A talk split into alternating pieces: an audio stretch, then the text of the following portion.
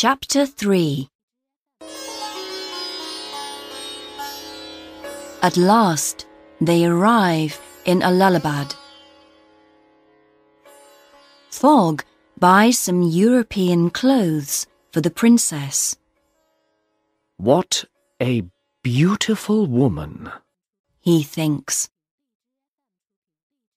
24th of October.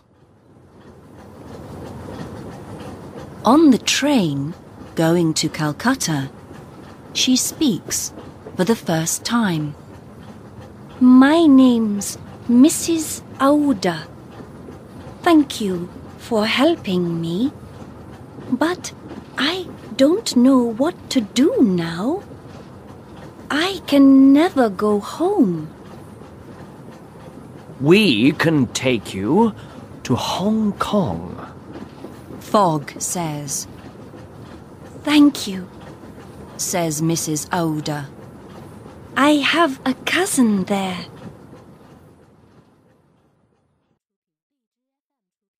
Twenty-fifth of October. At Calcutta Station, a policeman stops them. He takes them to see a judge. Mrs. Aouda goes too. Fix is in Calcutta. Detectives must move fast to find gentlemen thieves. He's waiting in court. But Fogg and his friends don't see him. Why are we here? For breaking the rules in a temple. says the judge. In Pillaji? Asks Fogg. No! In Bombay! says the judge. And he puts Passepartout's shoes on the table. You must go to prison for this. says the judge. But Fogg gives two thousand pounds to the court, and they're free again. They get onto the ship for Hong Kong. Fix follows them, but Passepartout sees him. Perhaps he's a detective. He thinks. Perhaps he's working for Mr. Stuart from the Gentlemen's Club in London.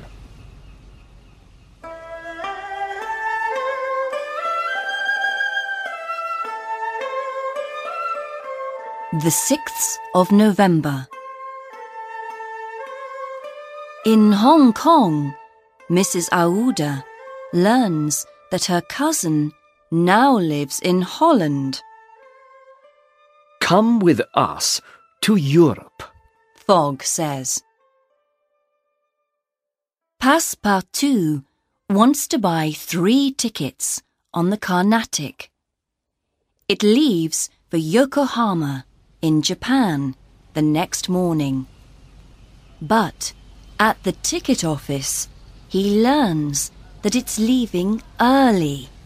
That evening.